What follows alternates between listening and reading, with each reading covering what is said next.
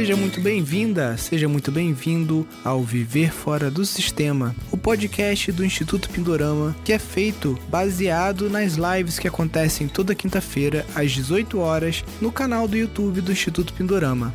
Neste podcast eu estarei sempre entrevistando, tirando dúvidas ou conversando com alunos do nosso curso de gestão de empreendimentos sustentáveis, também conhecido como o programa Viver Fora do Sistema. Então, sem mais delongas, vamos ao nosso podcast de hoje. Opa, pessoal, tudo bem? Sejam todos bem-vindos e bem-vindas aqui à nossa live. Toda quinta-feira, às 18 horas, a gente está aqui no Instituto Pindorama fazendo uma entrevista, uma consultoria com um dos nossos alunos ou alunas do curso de gestão de empreendimentos sustentáveis, que é um curso que ajuda aquelas pessoas que querem fazer a transição da cidade para o campo, ou para aquelas pessoas que já estão no campo, porém estão ali com alguma dificuldade para rentabilizar esse sítio, ou para gerar renda, até para conseguir empatar ali, né? Muita gente não quer nem empreender muito, fazer uma coisa muito mirabolante mas a ideia é que esse curso ajude a facilitar esse caminho para o campo, né? E a maior parte dos nossos alunos eles têm sítio ou eles querem comprar um sítio e aí fazem o um curso para aprender gerenciar e tudo mais. Mas a gente também tem alunos que não têm sítio, que às vezes não têm a intenção de comprar um sítio, mas que querem se tornar gerentes ou gestores né, de sítios e de outros é, espaços urbanos ou até mesmo rurais, já que é um curso de empreendimentos sustentáveis e isso se encaixa não só em grandes terrenos rurais, como fazendas, mas também se encaixa muito bem ali em pequenos terrenos urbanos. Então hoje a gente vai estar falando aqui com a Daniela Negreda, e ela justamente está se encaixando aqui mais no segundo caso de uma pessoa que não tem terra ainda, mas que quer ajudar outras pessoas que têm terra a conseguir enxergar aquele espaço de outra forma e aplicar ali os modelos de negócio do Pindorama. Boa noite, Daniela, tudo bem? Boa noite, Nilson, tudo ótimo. Tudo na paz, graças a Deus. Você, pelo DDD, é Paraná? Não, é, não é na verdade DDD, é um número uh, da Suíça. É de fora. Ah, sim. Então você está na, tá na, tá falando agora de fora mesmo. Não, não eu estou em não. São Paulo no momento visitando minha família. A gente conversou rapidamente quando eu comecei eh, o, o curso, mas só para dar um pouco o histórico, é isso. Eu estou fora do Brasil há muitos anos, há mais de 20 anos, é, sempre trabalhando com marketing. Ah, agora eu estou lembrado de você. É, e uhum. aí, uh, meu companheiro, na verdade, é brasileiro, uh, na Chapada Diamantina. E aí a gente ficou algum bom tempo entre idas e vindas. Bom, estamos sempre entre idas e vindas entre um local e outro. E aí decidimos uh, passar a maior parte do tempo no Brasil. Uhum. Uh, principalmente durante a pandemia, a gente descobriu principalmente que eu podia trabalhar, uh, atender a maior parte dos meus clientes um, online.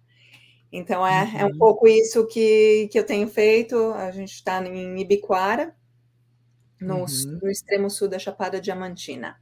E vocês hoje estão trabalhando no projeto do sítio do seu companheiro ou a sua ideia é pensar tipo numa empresa de consultoria, alguma coisa para atender outras pessoas também? Então, é, na verdade, eu quero continuar com a minha consultoria em marketing que eu faço uhum. para meus clientes, é, na, na, verdade, na área de esporte. Eu também sou professora em mestrado, é, tudo na área de esporte. É, e utilizar o, o conhecimento do curso na verdade, de uma maneira social. Uhum. Então, a ideia mesmo é prestar uma consultoria mais gratuita, voluntária, e principalmente utilizar recursos que estão aí. Então, qual é a minha ideia e até falar um pouco da minha maior dificuldade. Eu ainda não terminei o curso, eu comecei e assim, até me perdi um pouco porque isso é muito legal. Esse eu não, eu quero esse. E fui vendo um pouquinho de cada. Falei, vou parar um tempo mesmo, porque estou preparando aí, eu tenho dois meses intensos uh, até, o, uhum. até janeiro, e falei, aí janeiro eu volto concentrada. Mas a ideia é isso, é utilizar uh, recursos de editais, de projetos, uhum. uh, de leis de incentivo para ajudar a comunidade local. Ajudar também, obviamente, é meu companheiro e a família, porque eles têm terras, a gente tem a roça, várias coisas assim, mas que não estão produtivas ou talvez não tão produtivas quanto poderiam estar. As terras que estão sendo cultivadas não estão tão produtivas quanto poderiam. E aí falar um pouco da, da maior dificuldade que eu tenho, porque escrever projetos, essas coisas, para mim é muito natural, é uma coisa que eu faço no dia a dia. Então, isso não é o problema. O meu problema é achar os editais. Sim. Essa é a minha maior dificuldade, é conseguir, uh, principalmente achar com tempo hábil, para achar as famílias que gostariam de estar participando e poder colocar eles no projeto. Hum, assim, é, é, a maior parte das vezes que eu acho alguma coisa que é interessante é tipo três, quatro dias já para entregar os projetos, e aí você não consegue realmente fazer aquela ativação das pessoas locais que têm necessidade, uh, pegar as informações com eles, porque isso, eu posso escrever o projeto, mas eu preciso do outro lado. Eles, obviamente, não vão né, uh, escrever e eu imagino que vários desses projetos, até a gente conversou rapidamente, vários dos editais, esses fundos, acabam voltando, porque as pessoas não sabem escrever, não têm paciência, acham que é muita burocracia, e o dinheiro volta. Então, é tentar colocar talvez um processo uh, para descobrir esses editais, que hoje eu não tenho esse conhecimento. Então, até eu acabei nesses últimos meses, que eu falei que foi meio intenso, eu acabei virando um pouco o meu foco para outras áreas na região, aonde uhum. eu tive acesso às leis de incentivo. Então, eu foquei muito em trabalhar na área de cultura, com as leis de incentivo Aldir Blanc II e a lei a Paulo Gustavo, é, e trabalhar com a comunidade uh, nessa área, então, um, um pouco diferente disso, mas dentro da mesma esfera, em achar fundos e ter certeza que a comunidade possa se beneficiar. Sim. Antes tinha até um portal, a, a Fernanda, se não me engano, ela até virou aluna do curso, Fernanda Dearo. Deixa eu ver aqui, Fernanda Dearo. Ela tinha tipo um site que era um radar de, de editais, entendeu? Na capa, assim, já tinha tudo quanto é edital que estava aberto. Banco do Brasil, Banco Itaú, Petrobras. Tô, deixa eu ver, eu estou olhando o site dela aqui. Não, eu acho que agora ela só está oferecendo curso de captação de recursos. Mas ela não está dando mais essa colher de chá, não. É. Antes e, tinha esse Isso é realmente a minha maior dificuldade, até por não ter a experiência nessa área, né, eu fico Sim. um pouco mais com, com dificuldade. A área de cultura foi muito fácil para eu entrar, achar, uhum. uh, mesmo porque é um, um valor grande do, dos editais. Sim. É. E aí eu, eu falei, bom, essa, essa é a minha maior dificuldade, é achar realmente os editais que se encaixem, porque tem coisas, por exemplo, para comunidades quilombola, que na região tem muitas, mas entre o prazo que eu tinha para entregar e entrar em contato com essas comunidades, ver quais são as necessidades para a gente escrever realmente o, o que precisava.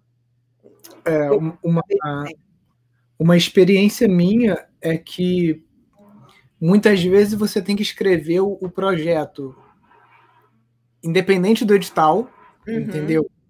Já ter ele meio num template assim, porque, por exemplo, o edital da FAPESP, por exemplo, você, eles mandam um template que é em Word. Uhum. E aí, se você já tem objetivo, cronograma, várias coisas assim prontas, quando abre o edital, é só Ctrl C, Ctrl V, adapta ali e tal, e, e consegue bem. É, porque eu já perdi muita data também. Mais uma coisa que eu tenho percebido é que muitos editais eles estão sendo prorrogados, quando, uhum. e às vezes mais de uma vez. Então, isso é um sinal, tipo assim, gente, a gente não está recebendo projeto com qualidade, ou não estamos recebendo em quantidade suficiente para ter uma, uma, uma, avaliação justa, né? E eles estão prorrogando o prazo, né? O Itaú, eu acho que na pandemia ele não fez, mas o Eco Mudança é um que é, é bem encaixa para essas comunidades quilombolas, Sim. associações de moradores. É. O, o Eco Mudança é um deles.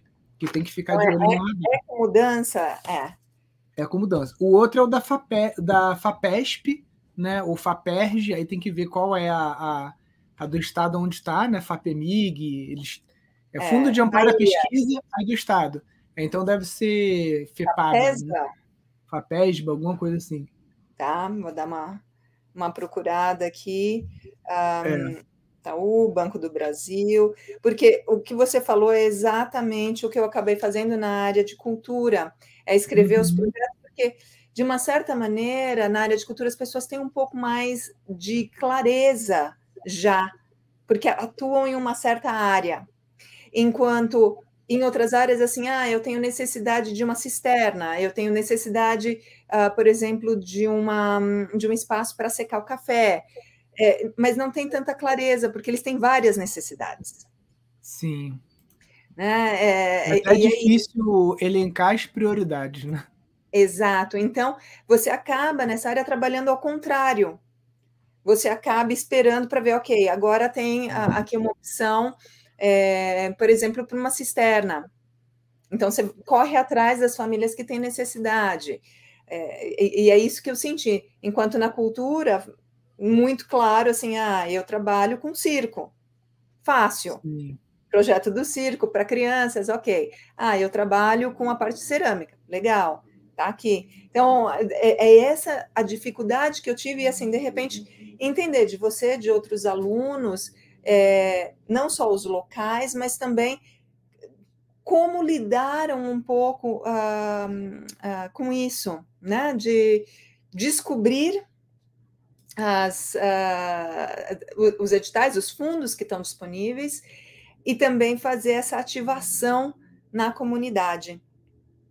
Porque eu, eu sou, uh, como eles chamam lá, chegante, né? Forasteira. Uh, meu companheiro não, é local, mas a gente atua em áreas muito diferentes.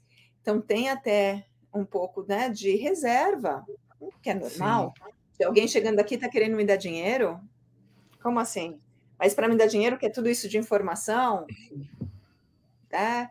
Então, é, é, talvez se eu conseguir implementar alguns projetos de cultura, eu até possa ganhar essa credibilidade para ter, uh, né, para transpor isso em outras áreas.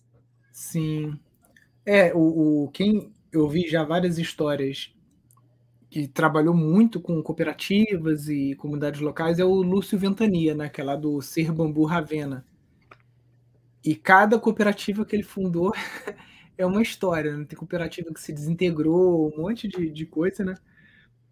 Porque é isso, muitas vezes a, a comunidade nem ela tem ciência do que ela realmente quer, do que ela precisa, né? E às vezes quer uma coisa e quando aquilo se materializa vê que não era bem aquilo que eles queriam, né?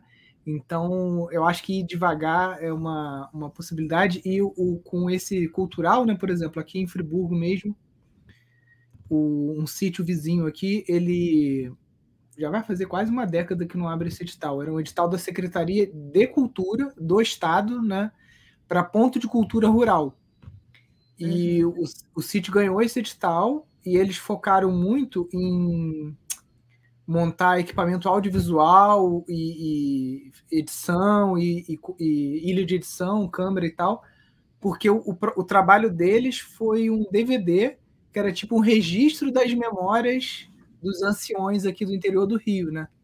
Então pegar de tudo, desde de causos, histórias, é, é, é, receita de chá, curandeiras e documentar aquilo tudo em vídeo, né? E esse local virou um ponto de cultura que até hoje é o responsável aqui na região por tocar a folia de reis, né? Então toda a folia de reis eles fazem todos os estandartes, as coisas todas lá, né? E é quem puxa esse esse movimento. Então eu acho que iniciando pela cultura pode ser um, uma coisa legal, porque é isso, às vezes a, pró a própria comunidade já tem alguma coisa que é tradicional deles, cultural, mas que se perdeu ou por causa da internet, ou da modernidade, ou porque os, os velhos morreram e os jovens que ficaram já não sabem mais. E aí aquele, aquela injeção de dinheiro, aquela movimentação de fora, acaba que reativa. A, a Folia de Reis aqui era uma coisa que já tinha meio que morrido e foi resgatada quando esse pessoal conseguiu o edital. E agora não para, todo ano tem. Né? É, é, bem legal isso, porque lá também é uma coisa, o reizado é muito forte e também estava morrendo e faz parte de um dos projetos, realmente. A gente tem uma outra, está se tornando minha parceira lá na região, que investe muito nessa área. tem agora cinco ou seis grupos diferentes. Fizemos o primeiro encontro esse ano de reisados, foi super legal, uh, juntou bastante gente. Então, eh, concordo, tem essa necessidade, é, mas lá as necessidades são básicas, por exemplo, não tem um banco de semente.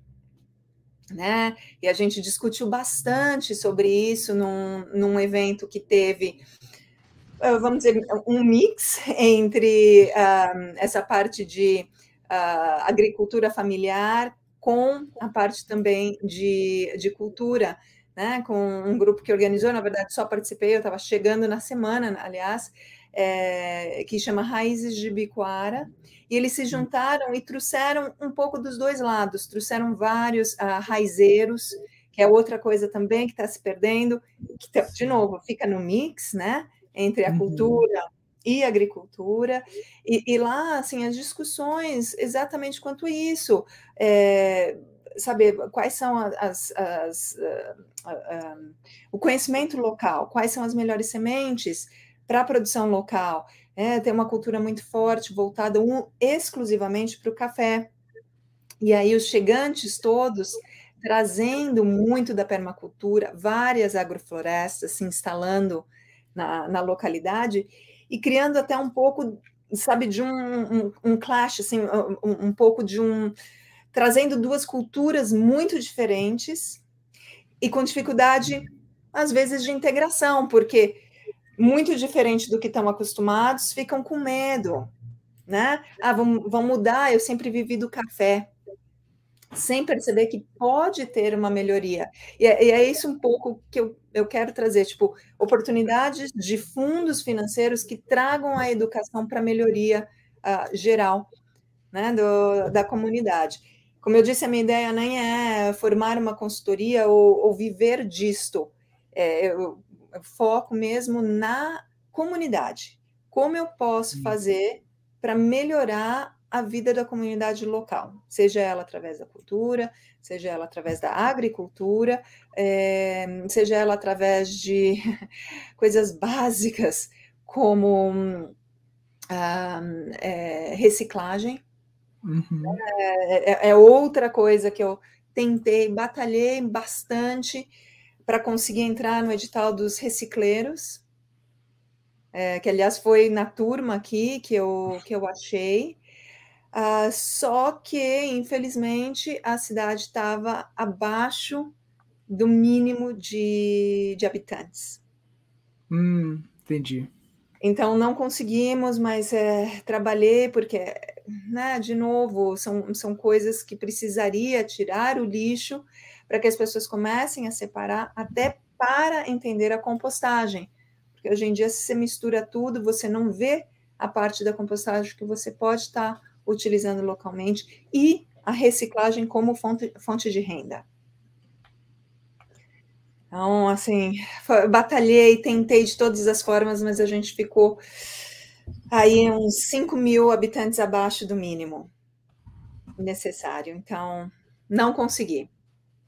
É, mas é complicado aqui, aqui em Friburgo mesmo, que são 200 mil habitantes. Uma vez a gente trouxe uma pessoa que estava por trás aí de um edital federal para fazer pátios descentralizados de compostagem. Né? E a gente também não conseguiu, porque a Câmara ainda não tinha aprovado o plano de manejo de resíduos aqui da cidade. Então, quando entra nessa esfera, é, às vezes é muito burocrático, depende de aprovação da Câmara ou de ter utilidade pública a, a associação, né? Então, eu gosto muito de uma abordagem do Yunus, não sei se você conhece, deve conhecer o, o Muhammad Yunus.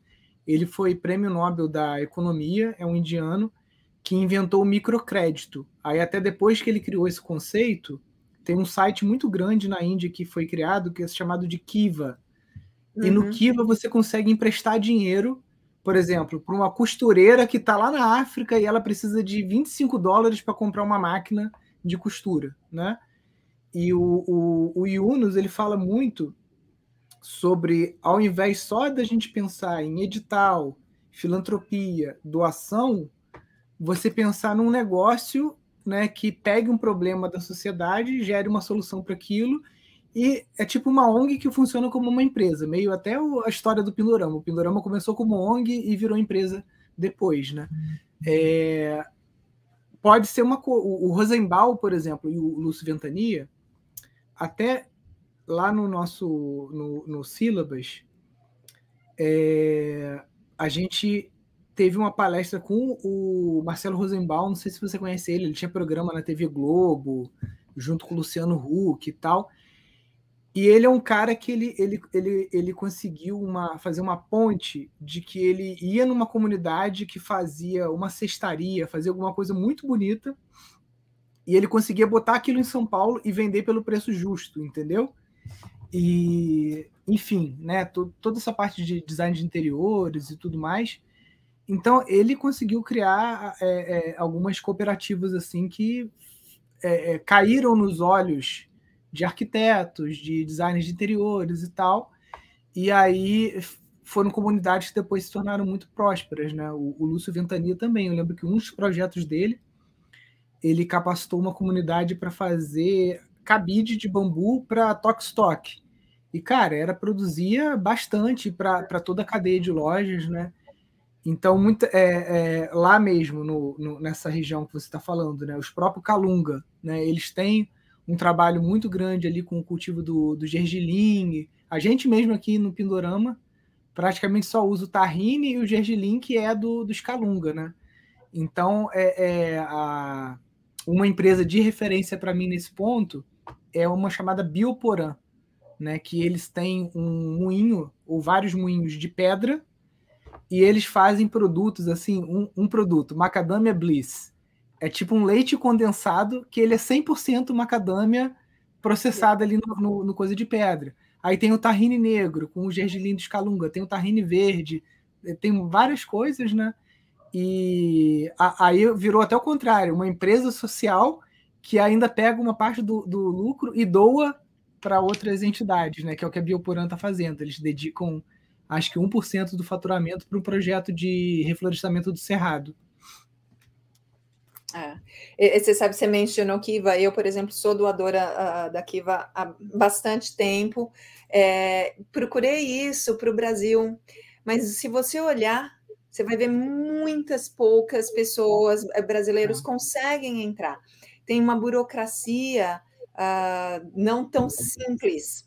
Uhum. Né? Você vê várias uh, pessoas individuais conseguindo entrar no, no Kiva. No Brasil, a maioria são coletivos é, que, que, conseguem entrar, você precisa, na verdade, já ter uh, um, um, banco que está te garantindo o um empréstimo.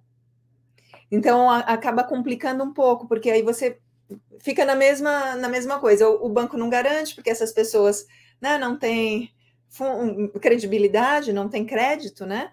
Então, fica um pouco no ciclo, porque eu até sempre tento é, é, como é que fala, emprestar, e eu sempre vou e falo, não, agora meu empréstimo vai para o Brasil, e eu não consigo. Você Sim. tem três, quatro opções só ali no Brasil, e eu fico, gente, não é possível. Aí você entra, por é. exemplo, em Panamá, tem duas mil pessoas, mulheres que, sabe, querem investir na... Uh, Lavoura, comprar animais. Exato.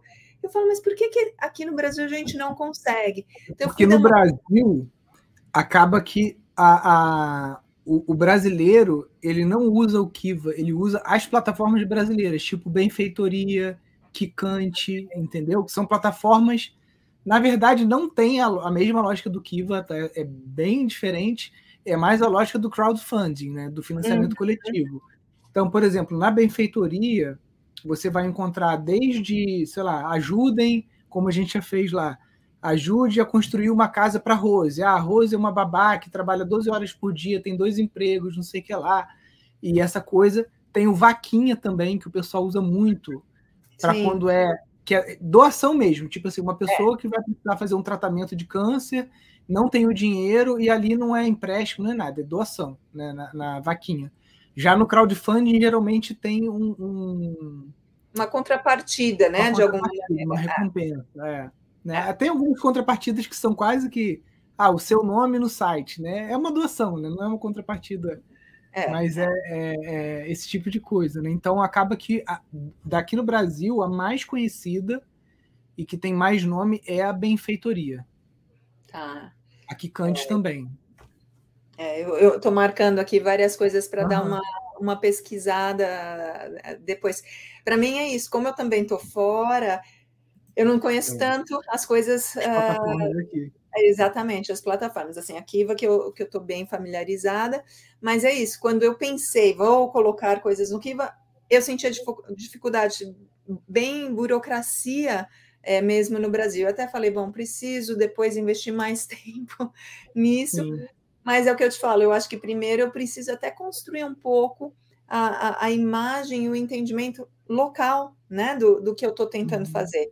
Vi essa abertura no momento com cultura, mas quero né, transpor isso para uhum. outras áreas. É, eu, acho, coisa... eu acho até que essa expertise, por exemplo, que você tem no marketing, uhum. né, você pode utilizar para fomentar pequenos negócios locais que já existem no local, por exemplo, negócios de mulheres, ou, ou própria coisas como a Bioporã e tal, fala, cara, eu sou uma consultora de marketing que atende clientes internacionais, eu quero usar um pouco desse, desse know-how para mobilizar, né? E aí eu acho que isso também acaba gerando esse laço, né? Criando essa credibilidade sua com a comunidade, né? É. O mais uh, chocante para mim é a ausência desses coletivos, dessas associações. Uhum. Né? Você tem os produtores de café, muito bem organizados. Uhum. Mas é isso, eles são produtores de café. Sim. Né? Mas mesmo assim, no artesanato, que eu, que eu estava dizendo, essa coisa de cultura, não tem associações que estejam cuidando de toda a, a região. Então, é um passo de cada vez né? coletivos femininos uh, em geral uh, são bem ausentes. Uhum. E, e o, o, problema é que eu comecei e fui vendo um problema que eu não, não, e tentei nesses últimos oito meses meio que entender o, o, panorama geral. Então eu não conseguia agir muito, mas meio que sabe fui colocando os dedos em várias tortas diferentes. É, acho que não é uma expressão que a gente fala em português, mas enfim, é, acabei tentando entender um pouco aqui, um pouco lá, então faço parte de um coletivo feminino que a gente está trazendo de volta para ajudar a mulher localmente, fazendo essas coisas na cultura, é, muito interessada na parte de reciclagem, com esse foco uh, na compostagem. Não diria esse uhum. foco na compostagem. A minha ideia é ajudar os dois lados. Como eu disse, se eu conseguir conscientizar as pessoas na reciclagem, o composto orgânico aparece. Sim. E aí sim eu posso utilizar isto para tornar muitas das terras lá sustentáveis através da compostagem. Sim, a, a gente está com um projeto que eu já até falei aqui mais de uma vez, mas como é um projeto muito grande, ele provavelmente não vai ficar pronto em menos de um ano, até um ano e meio. É, você deve, deve já ter ouvido falar da, da tecnologia de blockchain, né? Que está por uhum. trás da, do Bitcoin e de tokens e tudo mais, né? Traduzindo assim para o pessoal, o blockchain é como se fosse um livro de um cartório público em que as transações são públicas e são registradas ali, né? E é, a gente está conversando com um grupo, a gente já conversou com alguns, um da Colômbia, outro dos Estados Unidos. É, hoje existe, por conta da, da, do, do, da exigência lá do ESG, né, da, do, do das práticas de, é, ambientais, governamentais e sociais das, das multinacionais, né? Por exemplo, uma companhia aérea ela tem que comprar X toneladas de é, carbono imobilizado todo ano. Né? E uma das formas de você imobilizar carbono é através da compostagem. Tá? Não é só reflorestamento e tudo mais. Então a gente está tentando sistematizar um aplicativo que a, a, a, os núcleos de compostagem eles consigam lastrear a quantidade de composto que eles estão fazendo, isso ter uma forma de ser auditado tá, por uma, uma fora, e esse carbono que está sendo mobilizado ali ser comercializado na Bolsa de Valores, entendeu? Isso é uma coisa que já, já veio para o Brasil. Antes só podia comercializar na Bolsa Americana, agora já pode comercializar, está é, praticamente em vias de na Bolsa Brasileira também. Então, isso vai abrir uma frente importante que é de é, é, é, remunerar as pessoas que estão fazendo a compostagem, não só pelo, pela, pela venda do composto, que muitas vezes elas não conseguem nem vender aquele composto, ou é 20 centavos o quilo, vai um caminhão enorme você vai conseguir 100, 200 reais ali a tonelada, então o composto em si, às vezes, não é o valor, mas é o, o serviço ambiental, né? ele ser reconhecido por empresas que já tem que pagar, tem que compensar esse tipo de, de coisa. Então, a hora que isso rodar, eu acho que vai ser um projeto que vai é, é, vai ser a cenourinha, sabe? Vai ser muito mais fácil você falar com o cara, ó, você tem um celular? Tem, ó. Então, assim, toda vez que você compostar, você vai bater foto, ou tem aqui um QR Code, ou não sei o quê, e aí, dependendo do quanto que você composta, no final do mês você vai receber um Pix em cima do valor proporcional. Pô, já é outra. E, e o reciclado também, porque você hoje também consegue, né? Já tem um token que é o Curus, que é um token americano, que é em cima de reciclagem de, de, de plástico, metal, de tudo, né? Em, em, cima de peso também. Então, é, eu, eu vejo que, tipo assim, nos próximos, sei lá, 10 anos, a gente vai ver um, um, um, um salto quântico aí na, na, na, gestão do lixo, porque há muito tempo se fala, tem um amigo meu que é japonês, que ele, ele, ele é Nisei, né? E ele voltou para o Japão e ficou lá fazendo pós-graduação sobre lixo, né? Porque o, o, Japão, por exemplo, é o único lugar do mundo que você pega um celular velho como esse aqui, você bota numa máquina, ele tritura e ele consegue separar as coisas, ouro, é, lítio, não sei o quê, né? Eles são muito avançados na gestão de lixo, de resíduo, né? E ele, há 20 anos atrás, já estava estudando isso, e você vê que já passou 20 anos, e é, é, é a, a, a, frase que, que marcou a, a, a, Rio mais 20 aqui, né? Que o, o, o, o catador de lixo, aquele cara da cooperativa, ele faz mais pelo meio ambiente do que todos os políticos de Brasília juntos, né? Porque ele é o que está ali lidando, gerando riqueza com aquele plástico, aquilo tudo ali, né?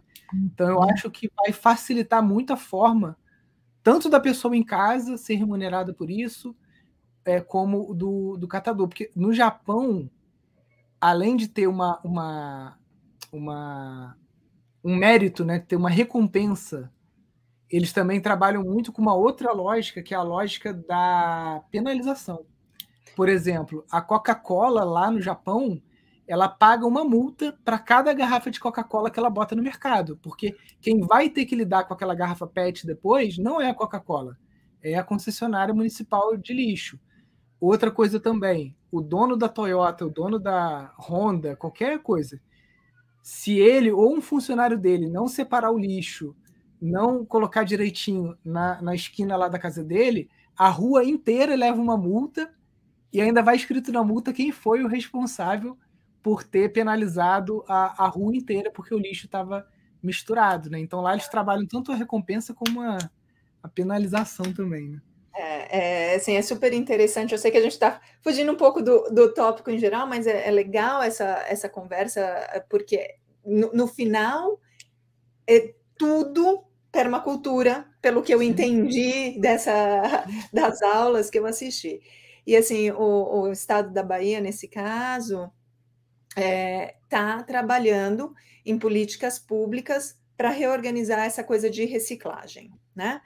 E, e, foi super interessante, teve um chamado para a sociedade civil e também para o poder público para participar em oficinas. Né? E eu me inscrevi, fui na oficina, fiquei extremamente decepcionada com a participação do Estado da Bahia em geral. Então, só para ter uma ideia, a, o, a Chapada Diamantina são cerca de 27 municípios. Então, na minha sala, que era específico para a Chapada Diamantina e mais uma outra região agregada, então estamos falando de 35 a 40 municípios, tinham três representantes. Eu, uma outra menina que também é da, da região, na verdade, ela ainda mora em Salvador, mas está com um terreno em Ibiquara que viu a, o, o, o, que eu compartilhei no, no grupo né, da cidade e foi, e uma outra menina de lençóis que só ficou metade da oficina. Então, eu, fiquei em estado de choque de ver ninguém do poder público de, da região inteira apareceu, chamamento do Estado, né, para colocar em ordem políticas públicas para uh, depois serem, obviamente, uh, implementadas municipalmente. E o que eu fiz, uh, o que foi interessante quando a gente voltou para todas as salas, aí tinha um pouco mais de gente, tinha cerca de 30 pessoas ao todo. A ideia de todo mundo era: não, a gente precisa colocar os caminhões de reciclagem separados, é, não sei o quê. E eu falei: olha, gente, desculpa, eu vou dar uma visão completamente diferente, um pouco o que você falou, o que se faz lá fora. Falei, na minha visão, moradora do exterior há mais de 20 anos, se trabalha com punição. Então, exemplo da Suíça, você uh, tem todas as reciclagens, algumas na sua casa, na, na, porta da sua, da sua casa, algumas a alguns quarteirões, e você vai e leva esse lixo reciclado. Qual é a punição? Duas. A primeira é que o saco de lixo, que é o lixo que realmente vai para o lixão, né? Não, não tem jeito para o aterro. Esse lixo ele, o, o saco de lixo custa cerca de 10 reais. Cada saco de lixo. Então, o que acontece? É uma punição, porque você vai querer reciclar a sua lata, o seu alumínio, a sua pilha, é, vidro, papel, porque se você coloca nesse saco, é muito caro. Então, esse saco realmente vira um saco de lixo e ele vai num compartimento especial. Então, esse é o primeiro, né? Punição, porque tem uma, uma parte financeira aí antes mesmo de você fazer a, a reciclagem. No segundo, na segunda parte é se você é pego jogando um lixo qualquer incorretamente, você paga 150 francos, que é 150 euros, 150 dólares uh, de punição. E você poderia achar que ah, é só um número. Não, isso acontece e é real. Então, se você joga o seu lixo fora deste saco, eles abrem o saco para tentar identificar, por exemplo, de que apartamento é. Se não conseguem identificar o apartamento específico, é o prédio inteiro que paga multa. Então, eu acabo pagando multa, né, que vem coletiva, porque alguém fez isso. Então, você começa a policiar as pessoas do seu apartamento. Uh, e isso vale para todas as coisas. E o mais impressionante é que a polícia do lixo é uma polícia civil. Então, o seu vizinho é polícia e ele vem e te aplica multa.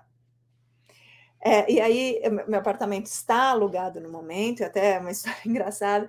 E coitada, a menina, ela é, é uma americana que veio da China é, e, e, ela está assim, desesperada, porque tudo acontece de errado com o lixo na região, várias coisas, e ela fica, ela me liga, manda mensagem: olha, tem isso, o que, que eu faço? E aí, outro dia, ela me ligou e falou: você não vai acreditar. Eu falei: o que, que aconteceu, né? Ela falou: eu saí de casa, desci com um saco de biscoito, daqueles uh, tipo molino bianco, que é um saco grande, uhum. né? E ela falou: eu desci comendo, eram os últimos biscoitos. Ela falou: eu saí Fui andando, terminei de comer na esquina. Peguei o saco, amassei e joguei no lixo da rua, porque aí você tem o lixo né, coletivo, onde você joga a bituca de cigarro, essa coisa, você está no ponto de ônibus.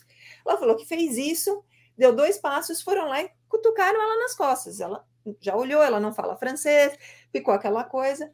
O que aconteceu? Ela levou uma multa de 150 francos. Essas duas pessoas disseram: desculpa, esse é o tipo de biscoito que você consome em casa. Portanto, você não pode jogar esse pacote no lixo da rua. E ela falou: mas não estou entendendo. Eles abriram o recipiente, tiraram o lixo, fizeram ela apontar o que ela tinha jogado dentro, abriu, tudo, não sei o que, tiraram fotos e ela levou uma multa de 150 francos, porque ela desceu comendo o biscoito e jogou no lixo da rua.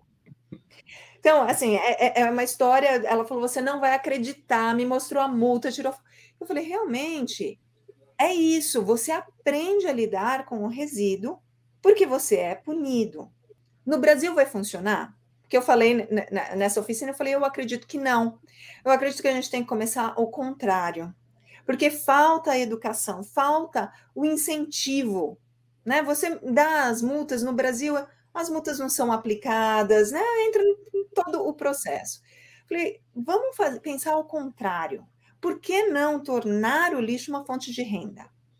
Porque se você recicla o lixo de maneira apropriada, o montante né, que custa para o poder público cai. Por quê? Pega o papelão, vende, tá certo? Vira dinheiro. Pega a latinha, vende, vira dinheiro.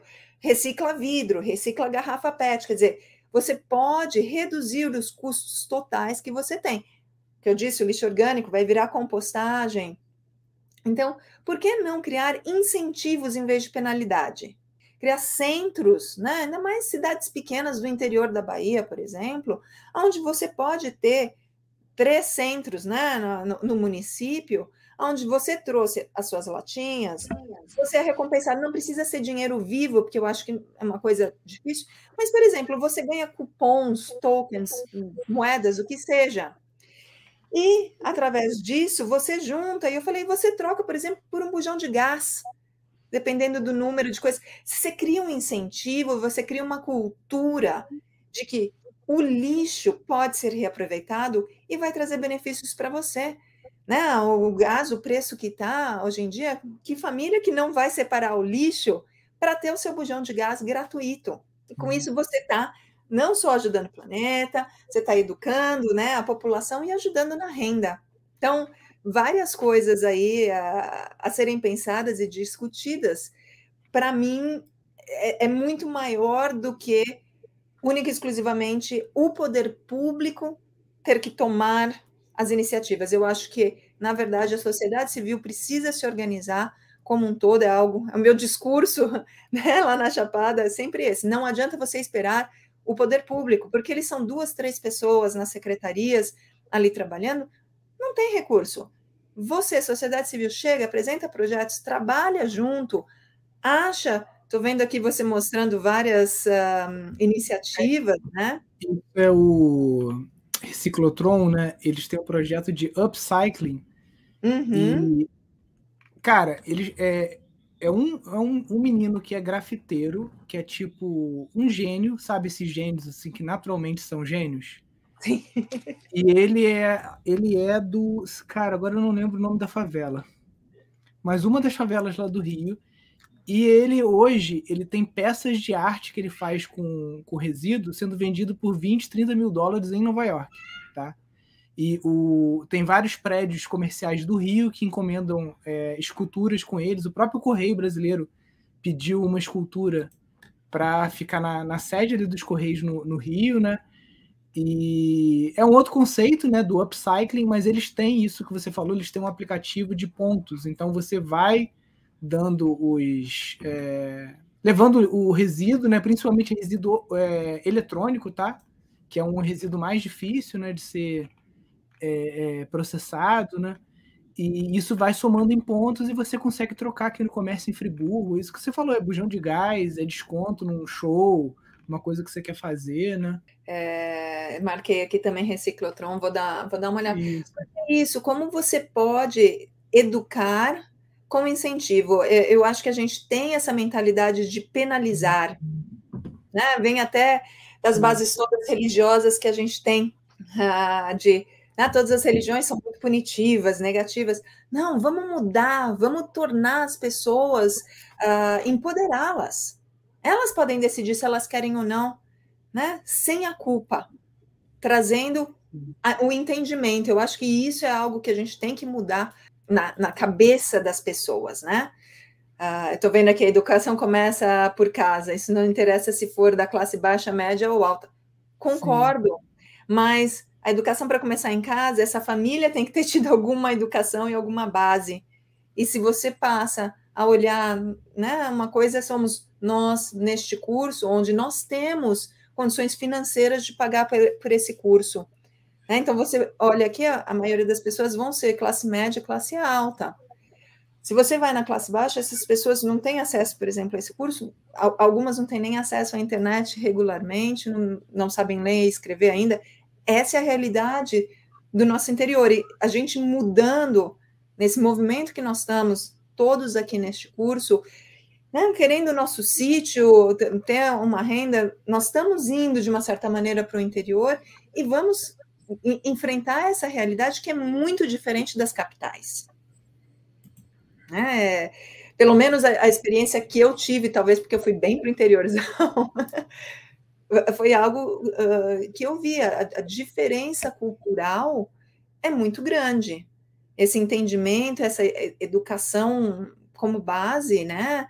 Uh, de falando do lixo, das pessoas jogarem o lixo na rua, como se fosse a coisa mais normal uh, do mundo, né? Não, não, ter essa consciência de não, vamos pôr no saquinho, vamos levar para casa e eu jogo dentro de casa. Enfim, tem, tem vários tópicos aí é, para gente discutir. Não, isso, e isso até, é, é, voltando aqui para o contexto rural, né? A gente vê muito isso no meio rural. O, o, o né, o, a falta de manejo do resíduo, o que, que isso acarreta até na, na no próprio manejo que se faz com a terra, né? contaminação, contaminação de poço, uma série de coisas que é realmente falta de, de, de orientação, né? E, mas enfim, eu acho que tem muito que melhorar, muito, muito, muito mesmo. A gente ainda está muito atrasado nesse aspecto, mas está caminhando. A cada ano a gente vê esse assunto do resíduo se tornando mais urgente né, aqui a própria lei né, federal de, de, resíduos ela ainda não foi cobrada, porque a, a, existe uma, uma logística reversa né, que tem que ser cumprida pela empresa, pela indústria que coloca aquele produto na, no mundo. Né? E isso aqui no Brasil, a única coisa no Brasil que funciona de logística reversa é bateria. Bateria automotiva, bateria de caminhão. Não porque as pessoas são mãozinhas, é porque se a bateria do seu carro perdeu, é, não está mais segurando carga, para você comprar uma nova, você dando a sua bateria antiga, né, o que, que você vai fazer com aquela bateria em primeiro lugar? Né? Segundo, você dando, ela custa 100 reais. Então, eles te remuneram, te dão um desconto por você dar o casco e ela é reciclada. A única coisa que eu saiba no Brasil que, que funciona assim há e, muitos anos. Você vê, o seu exemplo é exatamente esse, tem um incentivo. Porque se não tivesse é. esse incentivo, seria jogado ali, né? Posto num saco plástico e deixado na porta de casa para o lixo recolher. Sim. Mas como existe um incentivo, existe a cadeia reversa, né? Neste caso, uh, funciona. Então, e foi bem interessante porque no, no curso, porque é isso, eu já pulei, fui lá na frente na compostagem, né? Assisti, eu tô, vou um pouco por, por todos os lados. É, e uma das primeiras aulas fala que Lixo, na verdade, é apenas 4%. O resto é tudo resíduo que dá para serem aproveitados, reciclados. E quando a gente fala vamos reciclar, as pessoas falam, ah, é, vamos fazer arte. Não, gente, eu estou falando de voltar para a cadeia, da gente poder fazer alguma coisa com esse resíduo, né? tornar em algo útil, até mesmo para evitar produção sim, né? sim. dessa matéria. Sim. Enfim, mas estamos muito longe, né, Nilson? Vamos falar a verdade. Se você olhar é, a produção de garrafas, as cervejas, por exemplo, as long necks, que não são retornáveis. Né? Eu, eu, não consigo entender isso. É uma é um, ah, mas é a logística reversa é muito cara, principalmente num país é. como o Brasil. Na nossa, na nossa época, né, não sei se eu, eu parei de beber Coca-Cola com 17 anos, mas enquanto bebia, né, na década de 80, era vidro e era retornável, né? Exatamente, exatamente. Ah. A garrafa de um litro era retornável. Ah, né, assim, era um vidro mais grosso, você via que era um vidro melhor, né? É, as KS, né, as pequenininhas ainda são ah, retornáveis, ah, mas, por exemplo, as cervejas, todas ah. as né, não são retornáveis. Então, ah. o, o, que aconteceu, por exemplo, na, na, nossa casa nós fizemos, nós temos um muro, eh, as escadarias, a parte de trás da casa é todinha feita de garrafas. Né? E ficou super bonito, o pessoal, nossa, que ideia ótima, não sei o quê. Mas isso é 300, 400 garrafas. É. né? Uh, agora está tendo um pouco mais uma iniciativa de fazer fossas sépticas com as garrafas. Uhum. Então, lá na, na, região tem bastante gente procurando as garrafas para fazer isso, porque obviamente não tem saneamento básico, né? Uhum. Em lugar nenhum, não tem. Isso é meio que a realidade do Brasil, porque a gente sabe que custa muito caro. Então, quem está chegando tem um pouco mais essa preocupação e construindo fossas sépticas ecológicas. A nossa é feita de pneus, uhum. né, bananeira lá, tudo. E o pessoal agora está fazendo com garrafa de vidro. Né? Então, pelo menos alguma coisa está sendo utilizada dessa maneira, mas é, é, é frustrante. É, é, é o que eu falei, tenho tantas coisas que eu olho que eu quero ajudar, né? Não tem, não tem muito como. E foi frustrante porque com é, o edital dos recicleiros ah, era 5 milhões, daria para realmente começar um, um, pouco essa ideia, né, na, na cidade, mas não conseguimos ser contemplados por ter ainda uma população menor do que os 30 mil Tem que botar o pessoal fazer filho aí, hein, gente. Ai, não, não. O Brasil. Não, pior que o Brasil está com problemas graves, tá? Parece que em 30, 40 anos a população do Brasil vai ser de 130 milhões e é uma coisa assim que tá, vários países estão indo numa curva contra, entendeu? O Japão e tal. Então é isso, né? Hoje em dia a galera quer ser pai de pet e, e viver como adolescente até os 50 anos, né? Então ninguém quer criar filho, né? Mas enfim. É, é acho que eu estou nesse grupo, então. É. então por isso eu vou discordar com você. Não, é, mas o, eu acho que tem as duas. Porque tem, tem que tomar cuidado também com o neomatusianismo também, né? De colocar também, ah, não, então a população tem que decrescer porque o problema é gente demais. Não. Na verdade, é o meio como a gente vive. Já tiveram vários estudos mostrando que a Terra ela comportaria até tipo 30 bilhões de pessoas, tá? Você, quem, você que voa e a gente. Cara, a Terra a gente ocupa uma área mínima. No Brasil a gente ocupa uma área mínima. Tudo quanto é lugar. A gente tem espaço para 30 bilhões de pessoas. Desde que a gente vivesse de uma forma mais, vamos dizer assim, tribal, sabe? Uma forma não tão é, industrial, né? Mas o, dentro do curso, já que você está namorando aqui e ali, eu sugiro você dar uma assistida no módulo é, de compostagem como modelo de negócio, que é do, do professor Felipe. Ele, inclusive, ele é presidente da Associação Brasileira aqui de Compostagem, é um cara que tem doutorado na área. E ali ele mostra, né? E a, vários alunos que já passaram por esse encontro de quinta-feira aqui é, acabaram escolhendo a compostagem como modelo de negócio principal para fazer no seu sítio, tá? Uhum. Porque, embora o composto no, no, no atacado, ele às vezes é, você ter, tenha que fazer um volume muito grande, até às vezes mecanizar uma parte com retroescavadeira e coisa assim.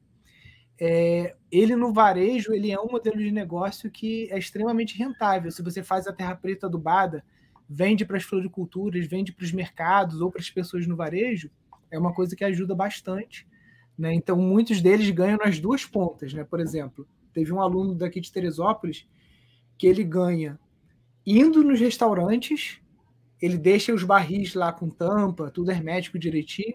Então, ele cobra por esse serviço de destinação correta do restaurante, né? E ainda ganha ali o, o resíduo orgânico, né? No sítio você tem a outra parte da compostagem, né? Que além do, da matéria, é, restos de comida e tal, você precisa do, do, da fonte de carbono. Então, capim, restos uhum. de, de poda e tudo mais. E é um negócio que você ganha no produto que você gera, no, no serviço de coletagem, né? O, a coleta de baldinho, isso tem.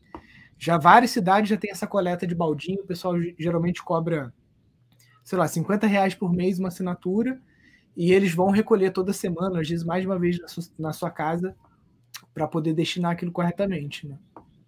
É, é e isso foi algo que a gente conversou bastante, meu companheiro, porque a gente tem interesse em investir nessa, área, só que não tem ainda um volume, por exemplo, número de restaurantes, essas coisas. Então, você uhum. precisa realmente da coisa da comunidade para conseguir fazer um volume para compostagem, né? Porque são poucos restaurantes, estão, espalhados. Então, a, a, gente conversou até nisso, e aí veio a ideia, em vez de já que você vai ter que se dedicar a recolher, não sei o quê, por que não abrir e fazer também coleta, alumínio? Porque pra você ter ideia, nem o alumínio, o, o rapaz que coleta alumínio, ele passa uma vez a cada dois, três meses na cidade. Então, a minha uhum. casa se tornou um ponto uh, de coleta de alumínio que as pessoas. Eu, eu, vou nas casas das pessoas, eu vou nas festas e eu vou de saquinho. Eu virei catadora de latinha, não tenho mínima vergonha, sabe? Vou coletando as latinhas e levo para minha casa, uh, sabe? Porque é, eu acho muito absurdo que termina a festa e tá tudo ali no chão. Né? O São João foi uma loucura, você pisava em lata e garrafa no chão. Uhum.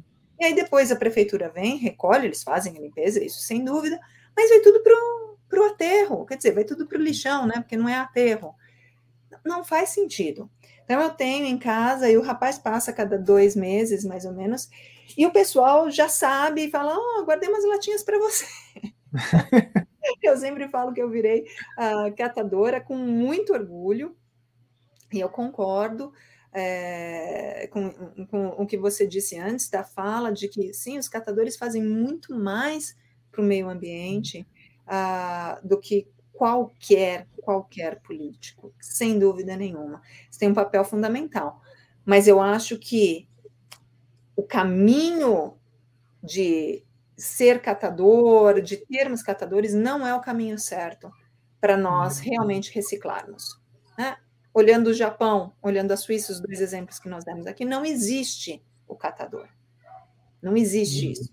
Porque não existe esse resíduo. Cada um uhum. é catador. Então, eu, eu acho que é, essa é a diferença de mentalidade, onde aqui a gente acha que eu, tá ok jogar no chão, que vai vir alguém e catar. Ah, que ótimo, eles vão aí tá tendo uma renda, né? Uma fonte de renda porque eu joguei a minha latinha no chão. Desculpa, está errado, a mentalidade já começa errada. Ah, você não deveria ter produzido este lixo. Mas, enfim. Com certeza. É, não é. para mudar. É. Não, e é um, um, um, um tema que a, a sociedade já está sensibilizada com relação a ele e tanto esse edital que você viu aí que surgiu, né, que infelizmente não pôde ser contemplado, mas com certeza vão surgir outros e é isso, quando você já está preparado, você já tem a rede formada, acaba que você consegue emplacar um projeto desse e vira referência, né? E aí uma cidade começa a copiar a outra do bom sentido, né? De ver uma coisa que deu certo e querer replicar aquilo ali, né? Bem... Então, fica aqui o meu uh, apelo às pessoas que entrem em contato, vejam editais, que saibam das coisas, para realmente compartilhar uh, sabe, no nosso grupo do, do Telegram. Telegram. Eu acho que é muito importante, porque pode ser que não, não sirva para você, mas vai servir uhum. para outra pessoa que esteja no grupo. Né? Eu uhum. sempre que recebo alguma coisa, eu compartilho na maior parte de, dos grupos uh, que eu faço parte, porque é isso, você nunca sabe o que as outras pessoas estão participando. E assim, fica aí também a ideia, Nilson, de como é que nós podemos transformar a rede Pindorama em um portal de acessibilidade uhum. uh, para isso, né? Teria uhum. oportunidade nos classificados, não sei. Uhum. O que nós poderíamos fazer? Porque são fundos que estão aí, muito importante em todas as áreas da permacultura, que podem beneficiar não só né, os alunos aqui, mas as comunidades em geral. É, transferência de conhecimento, né? Como nós podemos tentar organizar isso e realmente transformar a, a rede Pindorama nesse, nessa acessibilidade para os fundos. Na, na, verdade, isso é bem fácil de implementar, porque a gente já tem um scriptzinho lá de, de classificados. Eu vou começar a fazer uns testes essa semana para fazer um pouco do que era o, o site da Fernando. Da Fernando era isso: você entrava na capa, tinha o nome do edital, uma, um, um parágrafozinho escrevendo data de, submet, de submeter, data limite e o link para você, você escrever. E acabou. Né? uma coisa bem simples, né? Vira ali um banco para você conseguir é, é, é, destinar. Né? O próprio Pindorama ele rodou um edital a 2021, né? Mas esse ano foi um ano mais difícil financeiramente, né? A gente está aí com novos projetos para o ano que vem para ver se a gente consegue voltar os nossos editais também daqui. Mas eu vou, vou falar com a Adriana, falar com a Larissa, o pessoal que fica nesse, nesse radar para a gente ativar isso aí. Uma ótima ideia, vai ajudar a trazer movimento ali para o site ali. É. E aí, mais uma ideia, uhum. que no curso de gestão, eu não fiz inteiro ainda, uhum. mas essa coisa de como escrever um projeto, né? uhum. né? Porque assim, é isso, para algumas pessoas é super básico, sabe? É o que você faz no seu dia a dia. Mas para a maioria das pessoas que estão vindo de outras áreas, não é algo tão simples. Pensar, ah, o que, que eu preciso? Bom, você precisa de um histórico, você precisa de um objetivo, você precisa saber a sua estratégia, como é que você vai, vai implementar. É, de repente, é, é, isso, é uma coisa, né, um curso básico que eu acho que uhum. faz. Uh, é importante. Eu sei que tem toda a parte de marketing, que obviamente eu não cheguei uhum. lá, mas que é, é, é, mais do que o marketing. É uhum pode levantar fundos. E eu acho que aqui todo mundo precisa disso, porque senão você está tirando do seu bolso. E existem maneiras de fazer uh, com fundos que estão aí exatamente para isso, para reverter socialmente. Obviamente que a maioria deles tem contrapartida, uhum. mas que são contrapartidas que fazem sentido uh, nos editais. Então, Sim. mais uma ideia. Não, mas tem, já tem no curso já. A gente tem um módulo, eu acho que é o de gestão de coletivos, que ele tem desde a parte de liderança de equipe, organização e tudo mais, até usar o Canvas Business Model né, para fazer um plano de negócios, usando aqueles novos quadrantes. E tem, e tem uma aula também falando sobre as captações de recursos, tanto para produtor rural, né, que aí você tem desde editais a fundo perdido do Banco Mundial, e do, do, do, do governo, né? até é, é, é, outras fontes de captação que não são doação, mas que têm taxas de juros muito baixas, né? aí mais voltada para o meio rural. Mas tem lá, lógico, dá para melhorar ainda a aula, botar mais coisa, né? Depois que a gente vai aprendendo mais, a gente fala, nossa, acho que eu vou gravar essa aula de novo botar mais mais coisa ali, né? Eu não cheguei nessa aula ainda, não foi uma que eu fui fuçar, essa parte mais a administração, de marketing. Uhum. Eu não fui, eu fui Deixou mais. Por último. Ah, você já tem isso já de, de berço, né? Então. Exato, então eu fui mais atrás de entender a uhum. compostagem, a permacultura, e ainda estou, sei lá, 10, 15% só do curso feito, uhum. ainda tem muito uh, que ver, Sim. mas eu acho que é super importante isso, uh, porque foi, foi o que eu senti, né? As pessoas, principalmente quem trabalha com a terra ou quem trabalha com a cultura, não tem essa business mind, não, não pensa é. né, de forma de negócio. Uh, então, é, é, algo que, sem dúvida nenhuma, sempre vale estar tá, tá falando. E, de repente, é uma das suas outras lives aí uh, uh, para dar, né? Agora, durante a, a Lei Paulo Gustavo, tiveram vários consultores de cultura falando isso.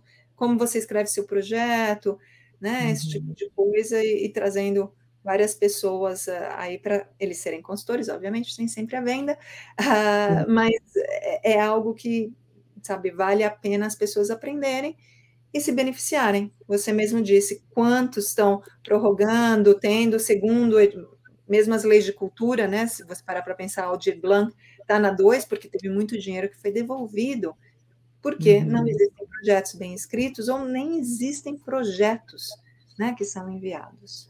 Sim. A gente, a gente pegou em 2021, a gente pegou o Aldir Blanc para fazer o Festival da Sustentabilidade. A gente fez ele online, né? Porque estava no, ali no lockdown. A gente fez tudo aqui, aí rolou tanta parte cultural, várias oficinas, oficina de cosmético, desinfetante, é, um monte de coisa, né? Foi tudo no canal do festival. Não foi nesse canal aqui, não, foi no canal do Festival da Sustentabilidade. Né? E nisso a gente tem um sócio que ele é muito bom de projeto, inclusive ele está tentando enquadrar para o ano que vem, já quase certo, já na, na Rouanet, o Festival da Sustentabilidade, para a gente conseguir fazer ele mais itinerante. Fazer Rio, São Paulo, Nordeste, né? Conseguir dar uma rodada com ele para levar isso, levar a permacultura, né? Agroecologia, é, bioarquitetura, construção natural, né? Tudo isso que, que a gente vem sempre falando aqui. É. Eu cheguei, inclusive, a conversar com a Jo, a Sete Câmaras, que eu acredito que ela até não está no grupo no, mais no momento, porque ela conseguiu né, um, como é que chama? Um edital, e eu sei que ela está trabalhando no projeto dela, e a gente tinha falado nisso. Vamos fazer algumas oficinas aqui na região para ensinar as pessoas a escreverem. Né, os projetos. Mas aí eu me dei conta que precisa de muita coisa antes. Não dá a gente ah. ensinar as pessoas a escreverem. Não, não tem como.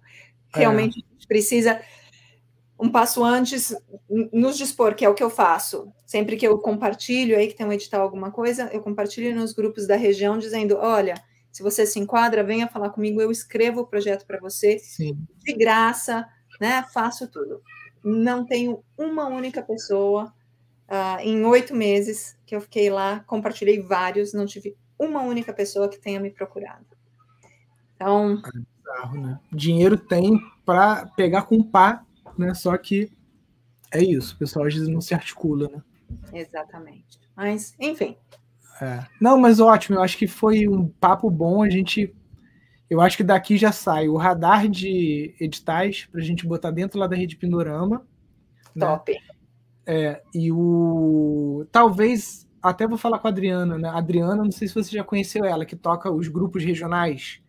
Não sei também se você já está no grupo regional. Tem o grupo do Telegram Grandão, Uhum. E tem vários grupos que são Centro-Oeste, Nordeste, Sul e Sudeste e tal. E aí tem reuniões que são das regionais, é videoconferência também, né?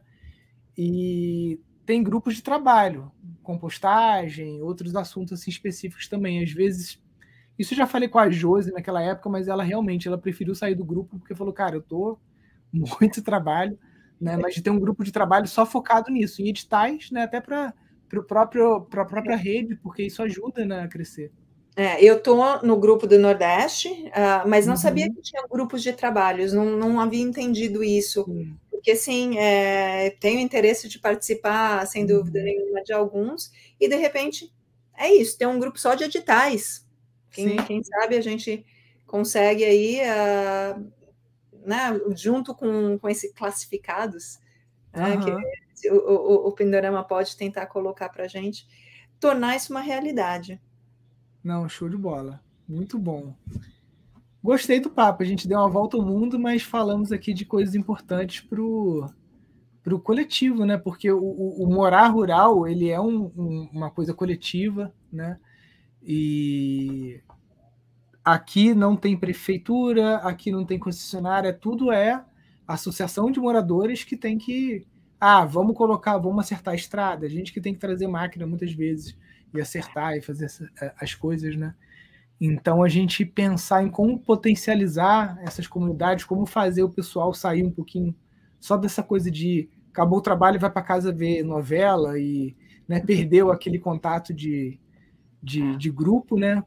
E eu acho que os editais eles ajudam, né? Porque tem a cenourinha ali na frente, que é o dinheiro, que é o, quando o Banco, o Banco Mundial fez aqui no estado do Rio um projeto muito grande, né, em que ele dava, é, dava tudo a fundo perdido, né, tanto um projeto individual, ah, eu quero uma estufa para plantar morango, eu quero qualquer coisa, um kit de aquaponia, né, tinha um, um kit de, de apicultura, né, centrífuga, tanana, tanana. Só que em contrapartida, você tinha que escolher um kit ambiental, tipo assim, cercar a sua nascente ou mudas nativas para você recompor área de proteção, né? E, e, os projetos coletivos aí tinha desde uma central de compostagem, é, antena de internet rural para atender toda a, a, região, né? Foi um projeto muito bom, né? E aqui no Rio até que acontece bastante. Aqui tem o ICMS verde, né? Que uma parte do ICMS já é destinado para essas iniciativas. Tem muita coisa acontecendo por aqui. O Estado de São Paulo também está bem avançado nesse, nesse sentido. É, é isso, é, é, é, é muito. A, a, gente acha que cidadania é só votar em Lula e Bolsonaro, mas a gente esquece que a gente não mora no Brasil, a gente mora no município. Né? Então, para mim, o mais importante é prefeito, vereador e o deputado estadual, né, do que presidente. Presidente a gente sabe que são todos filha da puta mesmo, não tem um melhor do que o outro. Para chegar lá em cima, ninguém chega lá em cima sem vender alma, entendeu? Ninguém chega lá em cima sem vender alma. Agora, aqui embaixo, no nível de prefeitura, de, de, de estado e tudo mais, né? Estado, não posso nem falar que o Rio, o Rio já deve estar com os cinco governadores presos, tá? Agora o Cláudio Castro. É, é uma coleção, né? É, coleção. A gente tem coleção de governador preso. Né? Vamos ver agora aí o Cláudio Castro vai, vai ser a próxima bola da vez. Né? Mas, mas, mas eu concordo completamente com o que você disse. E é, eu vindo de fora, onde tudo é muito organizado, não e sendo estrangeira, eu nunca participei ativamente, vamos dizer assim, da, dessa coisa. Mas cheguei num município pequeno, vi várias oportunidades, me envolvi em várias frentes e tive contato com um advogado que me falou uma coisa que para mim foi assim decisória e muito o, o, o que você disse, né? Das pessoas saem do trabalho e vão para casa assistir novela. E a frase dele foi isso: no Brasil nós não temos uh, uh, povo. No Brasil nós temos plateia. O que significa? Nós não participamos, mas a hora que as coisas acontecem, ou a gente está lá para bater palma, ou a gente está lá para criticar. Mas não adianta, não adianta você estar tá lá para criticar. Você tem que estar tá lá para ajudar a fazer alguma coisa. Criticar é muito fácil. Então a gente tem que deixar de ser plateia e nós temos que passar a ser povo. Porque de verdade, de verdade, quem faz né, o Brasil rodar somos nós, cada um individualmente. Falei antes, não dá para nós ficarmos esperando o poder público fazer alguma coisa, principalmente a nível municipal. Você tem como colaborar. Existem todos os conselhos uh, nas diferentes áreas e nós temos que nos mobilizar, sermos sociedade civil organizada, para que a gente possa de verdade controlar é isso. Se você participa de um, de um conselho, você pode controlar os fundos. Você Sim. pode decidir aonde vai ser aplicada as verbas. Você pode, e... você pode deliberar uma lei no seu município, você pode deliberar uma lei que multe o, a indústria poluidora e aquele é. recurso você pode destinar para projetos, né? Eu sei é. porque eu participei muito aqui do, da, do, da reativação né, do Conselho Municipal de Meio Ambiente aqui de Friburgo, o Coman, e, e, e, existem comãs no, no, no, Brasil inteiro, né? a gente tem 5 mil municípios, e o, o, o Coman ele pode ser deliberativo, então a sociedade pode criar, junto com os vereadores e prefeito, as leis da cidade, uma lei que incentive a compostagem, o que a gente quiser, só que é isso. Ao invés de você ficar em WhatsApp compartilhando fake news, ou em vez de ir para casa ver Big Brother ou jogo de futebol, você tem que ir para a prefeitura participar de uma reunião de três horas, né? E quem, quem tem esse saco, digamos assim, para fazer isso, né? Mas é isso. A galera quer ficar de plateia ali, né? É, é exatamente isso. Então, chamando todos os alunos do Pendorama para serem sociedade civil organizada, irem lá, lutarem pelos seus direitos e ajudarem, porque não dá para a gente só ficar votando, né? uh, ali na urna, nós temos que ser uh, povo, não podemos ser plateia. Então, Sim. Ah, e o conselho, cara, é, é muito. Aqui em Friburgo eu já participei de reunião do Conselho de Saúde, Conselho de Cultura, Conselho de Meio Ambiente, né, que é o que a gente mais participou. Tem os comitês de bacia. Comitê de bacia, a gente já, já conseguiu, inclusive, pegar recurso para fazer uma escola para os agricultores, só para bambu, tanque de tratamento de 6 metros, galpão, todo o maquinário para o pessoal conseguir fazer estufa, fazer móvel, fazer tudo no, no, no, na área rural, né? Dinheiro do Comitê de Bacias, né? Então, todo, pelo menos aqui no Sudeste, eu sei que isso está muito adiantado, acredito que no Nordeste também. É, enfim, a, a galera reclama, né? Porque ela gosta de culpabilizar sempre tem que ter um inimigo comum, né? Seja o Lula, seja o Bolsonaro, seja o Ciro, seja qualquer um deles, né? Mas a galera esquece que quando aponta tem um monte de dedo apontando para você aqui também, né? E que é falta de articulação, cara. Você vê é, é, é, países que têm mais esse senso, né? A gente citou dois aqui que tem muito esse senso, tanto a, a, o Japão quanto a Suíça. Os americanos eu já acho que são bem igual brasileiro, assim, também, meio têm um pouco mais de senso de coletivo, mas são bem estúpidos também, como nós. É, é, o, o, o, o, japonês, que eu tenho amigos também, apesar deles serem também gostarem muito de ver aqueles programas de auditório, tipo um Olimpíadas do Faustão, sabe? Um negócio totalmente ridículo, karaokê e tal. O japonês adora esse negócio, mas eles têm um senso de coletivo que é nato, eles vivem numa ilha, é muito comum. Cuba também, quando teve a, a crise da União Soviética, né, perestroika e tudo mais, e Cuba perdeu o apoio econômico ali de, de da União Soviética, você vê que a, a, permacultura literalmente salvou o povo cubano da fome, né? E é, pessoas que, é, é populações de ilha têm mais esse senso de coletivo do que populações continentais, né? Mas, é, sei lá, eu, eu, eu sou um pouco negativo com esse. Eu acho que ainda precisa de mais umas cinco, seis gerações aqui para o ser humano evoluir um pouquinho mais. É, eu, eu, concordo. Tivemos essa conversa né, no, no, final de semana exatamente por conta de tudo aí que, que nós estamos vivendo, essa polarização política que não traz benefício para ninguém.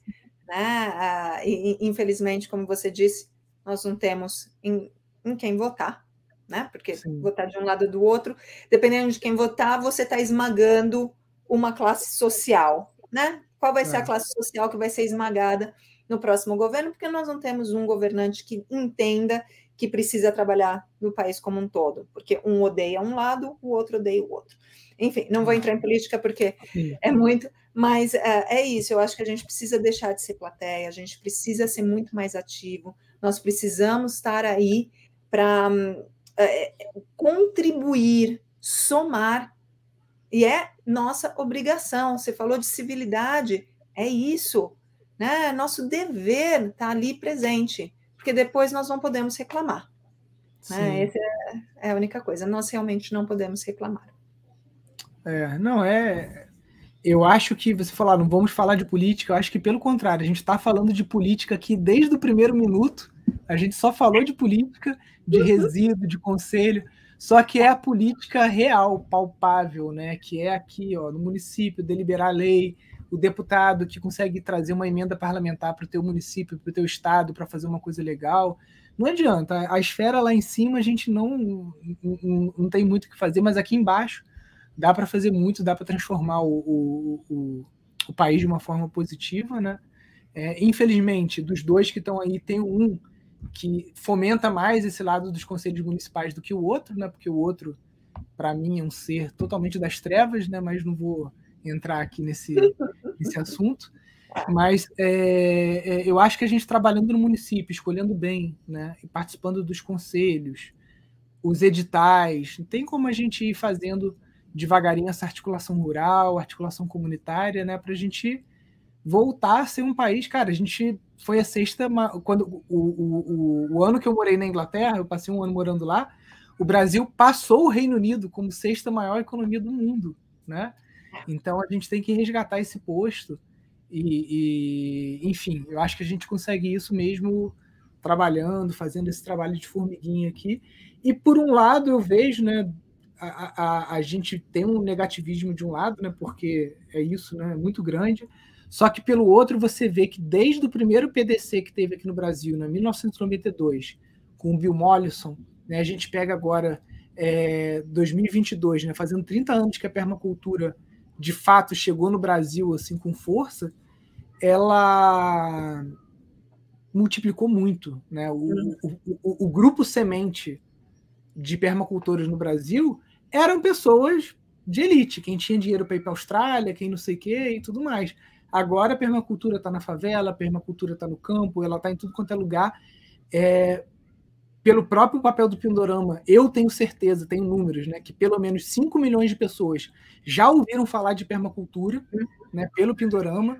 Então não é um número pequeno, é o mesmo número de investidores na Bolsa de Valores. Então a gente tem o mesmo número de pessoas que investem na Bolsa, a gente sabe que tem de pessoas que já ouviram pelo menos falar em permacultura, já viram Globo Rural, já veio aqui várias vezes, já foi em alunos também. Então, é isso, é o que eu falei, talvez mais duas, três gerações, isso acaba criando uma massa crítica, que aí não são mais 5 milhões, são 20 milhões, 25 milhões, 30 milhões de pessoas sabendo a mesma coisa, e aí é, é, é, é essa massa consegue é, criar as mudanças que o planeta precisa como um todo, né? não é um caso isolado só do, do Brasil. Os Estados Unidos tem problema terrível com gestão de lixo. Lá é bizarro os aterros, não é ah, muito evoluído. Estados Unidos, maior população carcerária do mundo, os piores lixões do mundo, uma série de problemas, não é um problema só isolado do Brasil. É uma coisa que é global e que a gente está vendo que a consciência está se elevando para a gente como civilização, como, como pilotos aí dessa nave Terra aí, a gente tem que encontrar uma solução, né? E, e, a permacultura ela é isso. Ela é essa compreensão de que o planeta ele é um circuito fechado, né? A não ser que o Elon Musk agora queira botar lixo para jogar no espaço, né? Como eles estão fazendo aí, né? Jogar o lixo para fora. Não, meu Deus, cara, o, o, Jeff Bezos falando que queria levar a indústria poluente para a Lua, porque aí não precisaria se preocupar. Olha, olha a ideia dos caras, né? Enfim. É, não, tá fácil, né? Inclusive. Tá bem fácil, mas assim, não vamos, não vamos entrar nesse ponto. Eu acho que estou é, vendo aí a Luciana falando do ativismo e aluguel que a gente paga para aumentar. E, e, é isso, acho que a gente precisa mudar a, a maneira como nós uh, lidamos com a nossa civilidade, com as, as nossas responsabilidades, né? Quanto com o planeta, com o nosso vizinho, uh, e, e tudo isso. E parar de pensar no nosso umbigo. Né? Uh, eu acho que o brasileiro, especialmente, tem essa visão um, de sempre estar se beneficiando, em vez de estar beneficiando a comunidade. Ah. Então, esse final de semana, até dando um exemplo novamente quanto à Suíça, na Suíça tudo é votado pelo povo, tudo, tudo, sem exceção. Tem votação a cada três meses e vota-se, inclusive, se você quer que venda salsicha em seis lojas de estrada é, depois das oito da noite na, no país. Então, é, é, muito louco. E uma coisa que eles têm é que eles estão sempre pensando no coletivo. Então, o, o exemplo, claro que no Brasil jamais teria voltado desse jeito, eles decidiram se, a, em vez de quatro semanas de férias, se seria obrigatório ter seis semanas de férias. Então, todo mundo, né, aqui provavelmente vai dizer, lógico, vamos ter seis semanas de férias e foi a maioria esmagadora contra manter, eles querem manter as quatro semanas de férias. Eu, né, na, na época não podia votar, perguntei uh, para várias pessoas por quê? E a resposta de todos, sem exceção, foi: ah, para mim, obviamente seria maravilhoso, eu teria ter duas semanas a mais de férias. Porém, para o país, a nossa economia sofreria porque os, os pequenos empresários não conseguem manter. Custaria muito para eles as duas semanas extras. Então, os negócios sofreriam, a nossa economia sofreria. Então, eu abro mão das minhas duas semanas de férias pelo bem do país. E é isso que nós não temos, infelizmente, no, no Brasil. Essa Sim. ideia, essa educação de pensar o que é melhor para a comunidade e não simplesmente o que é melhor para mim. Então, eu acho que isso é algo, talvez, três, quatro, cinco gerações aí para a gente poder mudar. É parar para pensar, eu não sei, eu não tenho filhos, mas eu na escola tive moral e cívica por muitos anos. Não sei se é algo que ainda existe nas escolas, para falar bem bem a, a verdade, mas eu tive muitas aulas de moral e cívica. Uhum. Eu acho que não faz mais parte do currículo, ou que não tem mais uma importância, uma visibilidade como tinha antigamente. Inclusive, foi uma das promessas de campanha do Bolsonaro que ele não cumpriu, né? Porque. Voltar com as aulas de moral e cívica. É, é isso, nós precisamos ensinar as nossas crianças. Sim. Né? Você que tem filhos, eu só tenho pet, não adianta ensinar meu pet. Mas é, é isso. Como é que a gente pode trazer essa ideia de comunidade, do bem comum, acima do nosso bem pessoal? É, eu, eu acho que ensinar, a gente só consegue ensinar aquilo que a gente vivencia, né? Então, aqui, por exemplo, as crianças, a gente, aqui no sítio, a gente tem uma escola que é coletiva, né?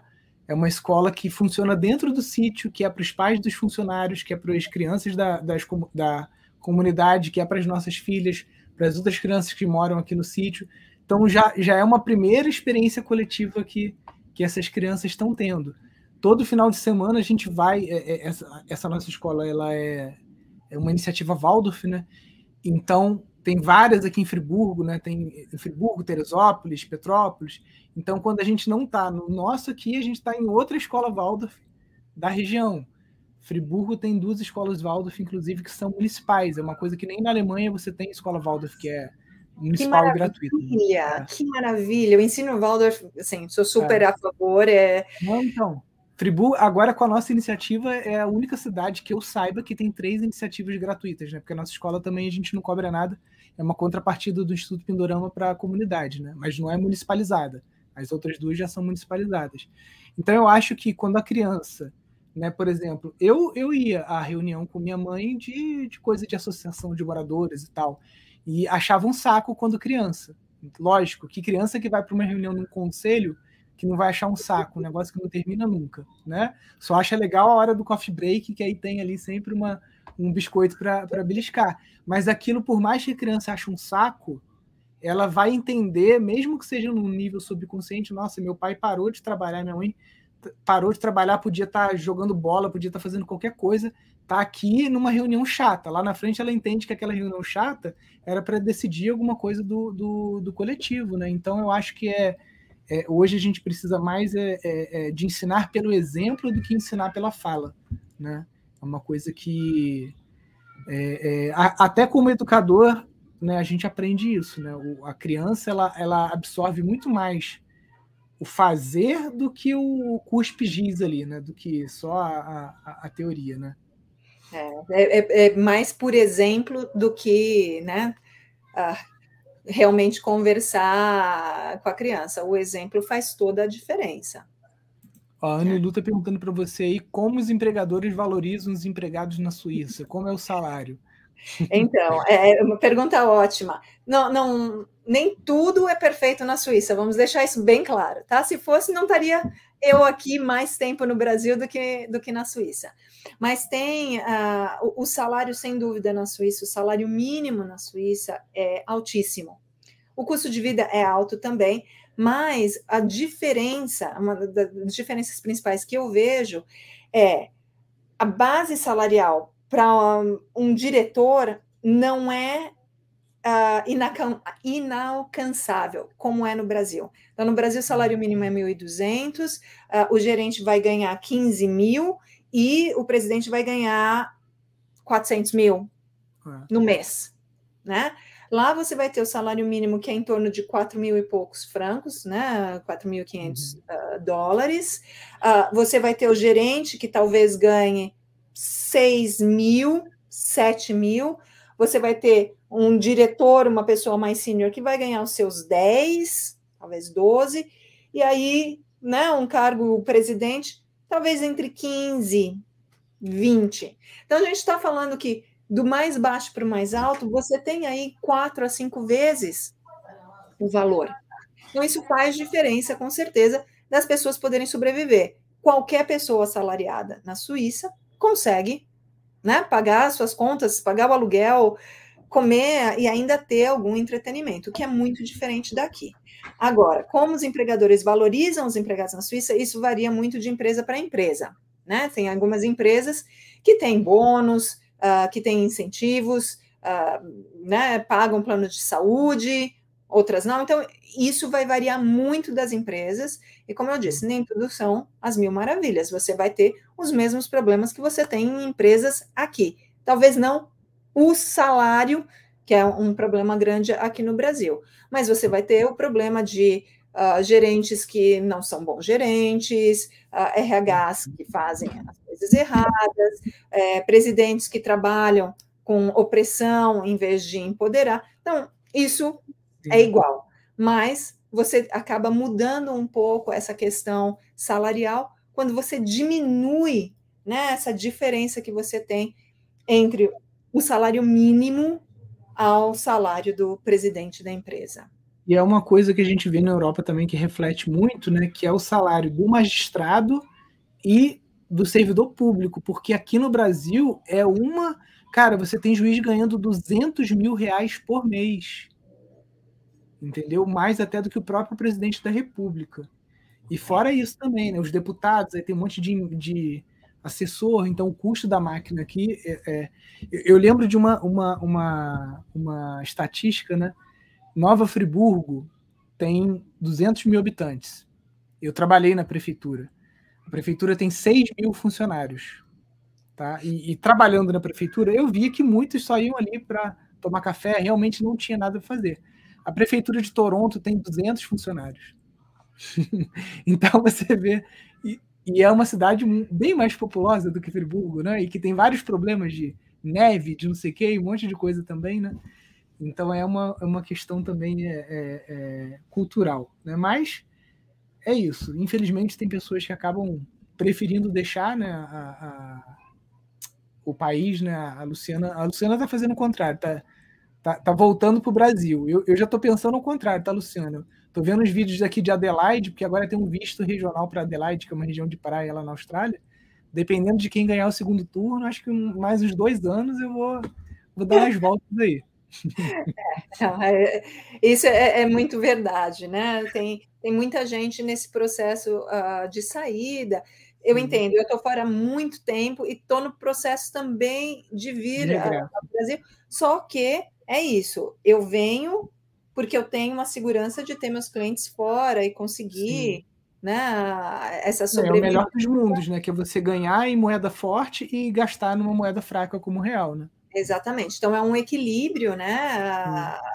Aí para se tentar achar. Mas eu estou vendo aqui, né? Ela falando, ah, coisa de segurança, baixa criminalidade, ah, todo mundo tem o básico. Absolutamente. Isso faz, né? Muita diferença.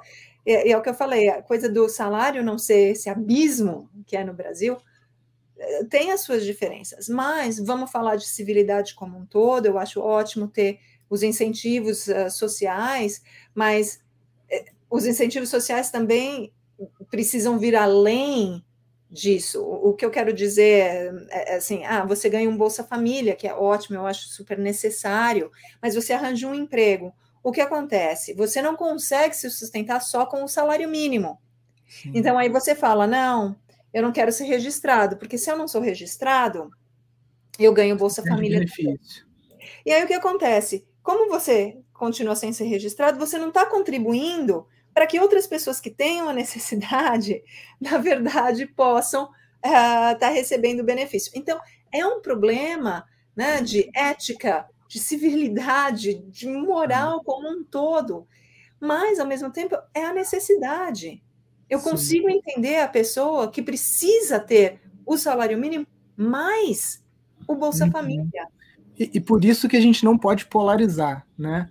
É, porque, é. por exemplo, uma das propostas do Bolsonaro é mudar isso de que a pessoa que, na verdade, que ela consegue um, um, um, emprego com carteira assinada, ela não só vai manter o benefício, como ela vai ganhar um incentivo.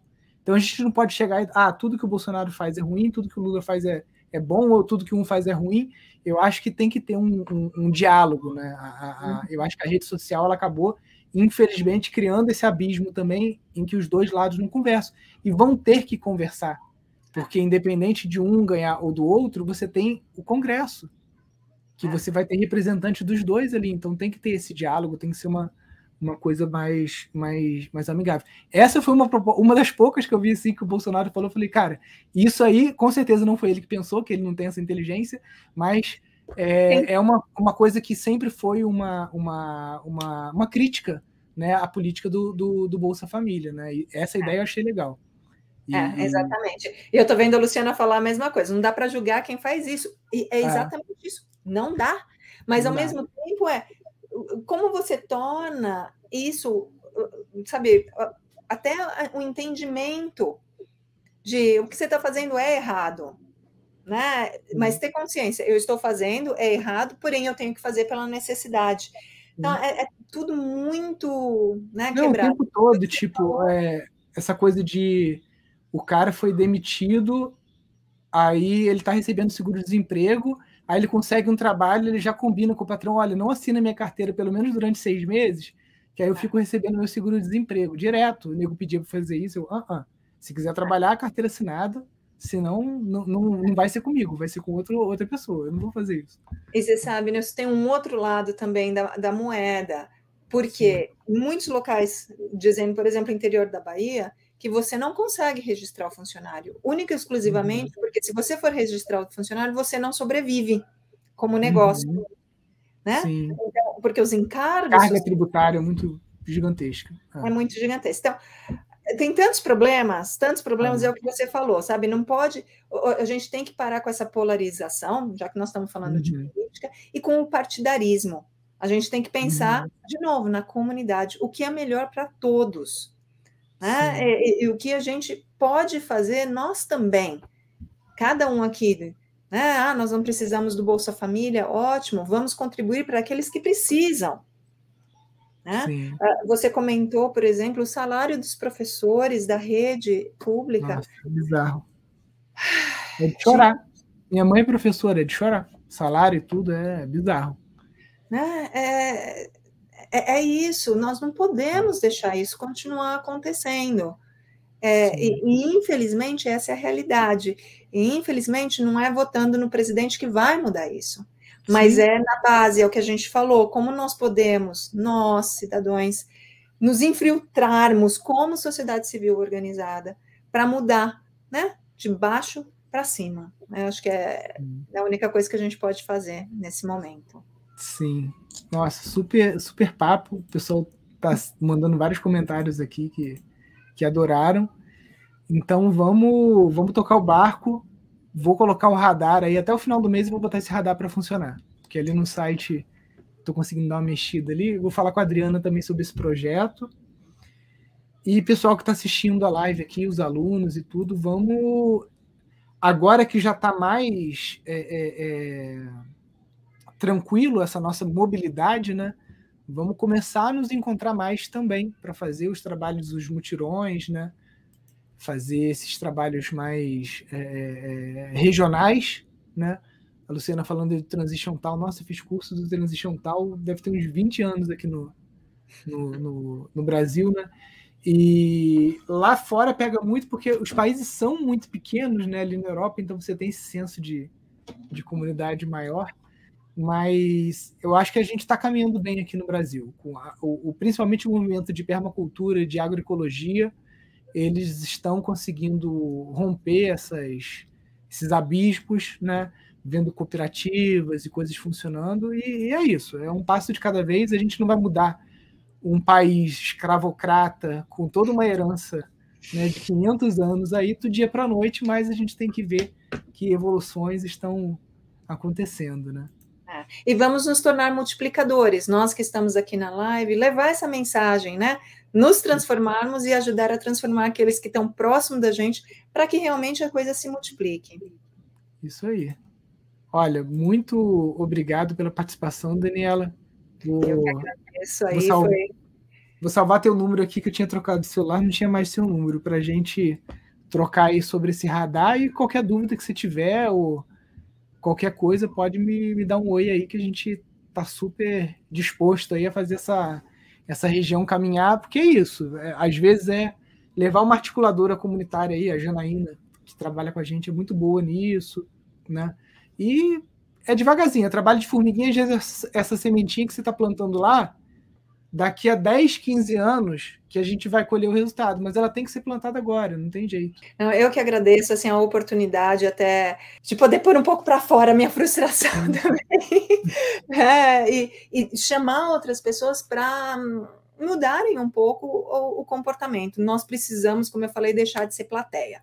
Vamos realmente uhum. virar povo e, e contribuir, independente de partidarismo, né, de uhum. polaridades nós temos que pensar no bem comum de, de toda a sociedade. Então, essa é a ideia. Muito obrigado, Daniela. Sucesso aí no projeto. Qualquer dúvida, estamos à disposição. Muito obrigada. Até uma próxima. Até uma próxima. Obrigadão. Show, pessoal. Muito boa aí a live. Obrigado pela participação de todos vocês aqui no chat. Luciana, o Edson, a Aurinete, o Luiz, Clênia, todo mundo que participou aqui com a gente.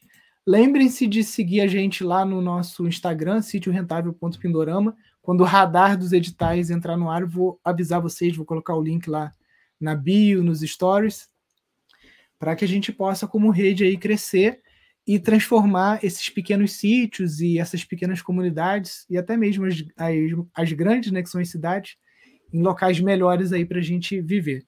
Show, pessoal? Então, ótimo final de semana para vocês. Estamos lá no sítio rentável lá É, qualquer dúvida pode mandar um, um inbox para a gente lá, mandar uma mensagem que a gente responde vocês. Um grande abraço, ótimo final de semana. Valeu, até mais.